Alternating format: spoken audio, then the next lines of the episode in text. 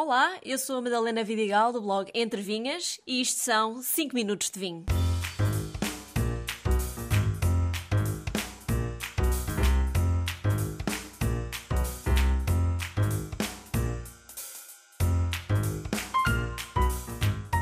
Fiz este episódio a pensar em todas as pessoas que me perguntam o que devem fazer para aprender ou começar a perceber de vinho. Portanto, ouçam bem até ao final.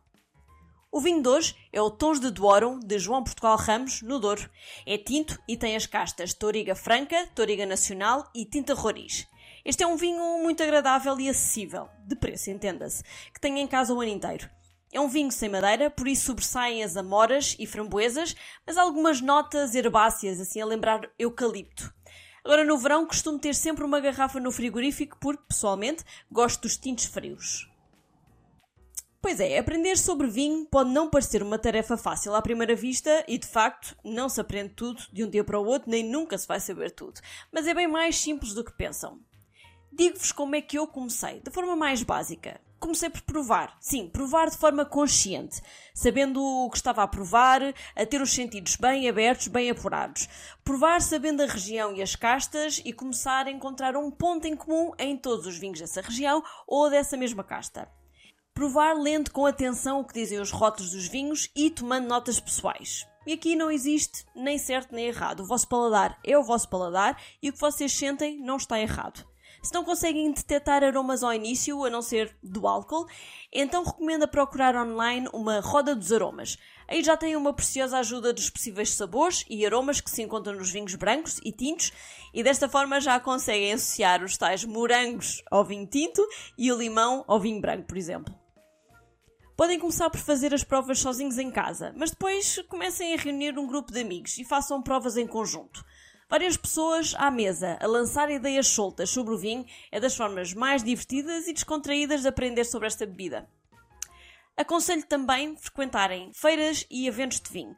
Nestas provas normalmente têm vários produtores diferentes e no caso de ser uma feira nacional, conseguem provar vinhos de todo o país. Aproveitem para falar com os produtores, os enólogos e descobrir um pouco mais sobre os segredos por trás de cada garrafa. Esta é uma primeira fase, a fase de explorar os sentidos, os aromas do vinho, a fase em que tudo é novidade. Depois, normalmente, vem a fase de querer saber mais, ou seja, estudar ou fazer um curso de vinhos. E neste momento, muita gente me costuma mandar mensagens a perguntar ou comentar que vão fazer um curso de descansão ao sommelier para aprender sobre vinhos. Se querem saber a minha opinião, não acho o curso mais indicado para quem está a começar apenas com o objetivo de ganhar mais conhecimento sobre vinho. Como eu expliquei lá atrás, no episódio 14, escansão é uma profissão bastante exigente e focada no vinho, mas acima de tudo no serviço de vinho, seja em restaurantes, bares ou outros espaços. Se o vosso objetivo é efetivamente trabalhar como escansão um dia, então este é o curso correto. Nesse caso, preparem-se para estudar bastante mas não só sobre vinhos portugueses, como também vinhos do mundo. E não só sobre vinhos, mas também sobre comida, harmonização de comida e vinhos, estudar sobre bebidas destiladas, cocktails, etc. Ah, pois é, trabalho de canção não é brincadeira mesmo. Por isso, se a vossa ideia é dar os primeiros passos no mundo do vinho, sem dúvida alguma recomendo um dos muitos cursos de iniciação à prova disponíveis pelo país fora. Existem muitos atualmente, uns online, outros presenciais. Se tiverem a oportunidade, penso que é muito mais produtivo fazerem presencial, pois garantem que toda a turma está a aprovar ao mesmo ritmo, colocam as questões mais à vontade e cria-se um bom ambiente de discussão sobre os vinhos. E acaba por se aprender mais do que cada um na sua casa, atrás de um ecrã. Mas se só conseguem frequentar online, é melhor que nada. E falando online, existem também alguns cursos interessantes de iniciação ao mundo do vinho, gratuitos e sem horário fixo, como a Academia Vinhos de Portugal ou o curso de iniciação à prova do Turismo de Portugal. Mais especificamente sobre vinho do Porto, podem procurar também o mini curso online e gratuito da School of Port. Por fim, e de forma a dar um passo mais à frente na vossa formação de vinhos, recomendo muito fazerem o curso W7. Wine and Spirit Education Trust.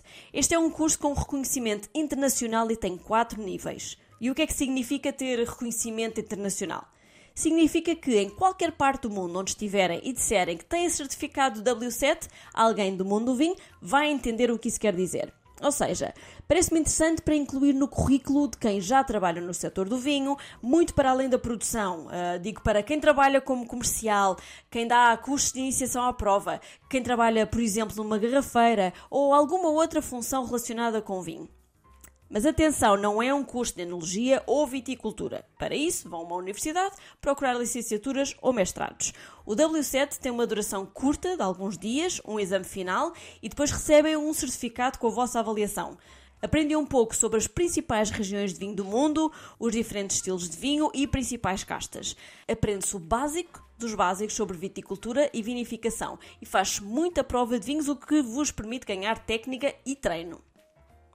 Resumindo as formas que recomendo para aprenderem sobre vinhos, começar a provar com atenção e não apenas a beber por diversão. Procurem um curso de iniciação à prova, de preferência presencial, se não tem vários gratuitos, como eu já expliquei. Se querem trabalhar como escansão, existem alguns cursos que vos vão dar essa categoria profissional. Ou então frequentar o W7, que neste momento está disponível em três escolas em Portugal. Um brinde a todos e até ao próximo episódio.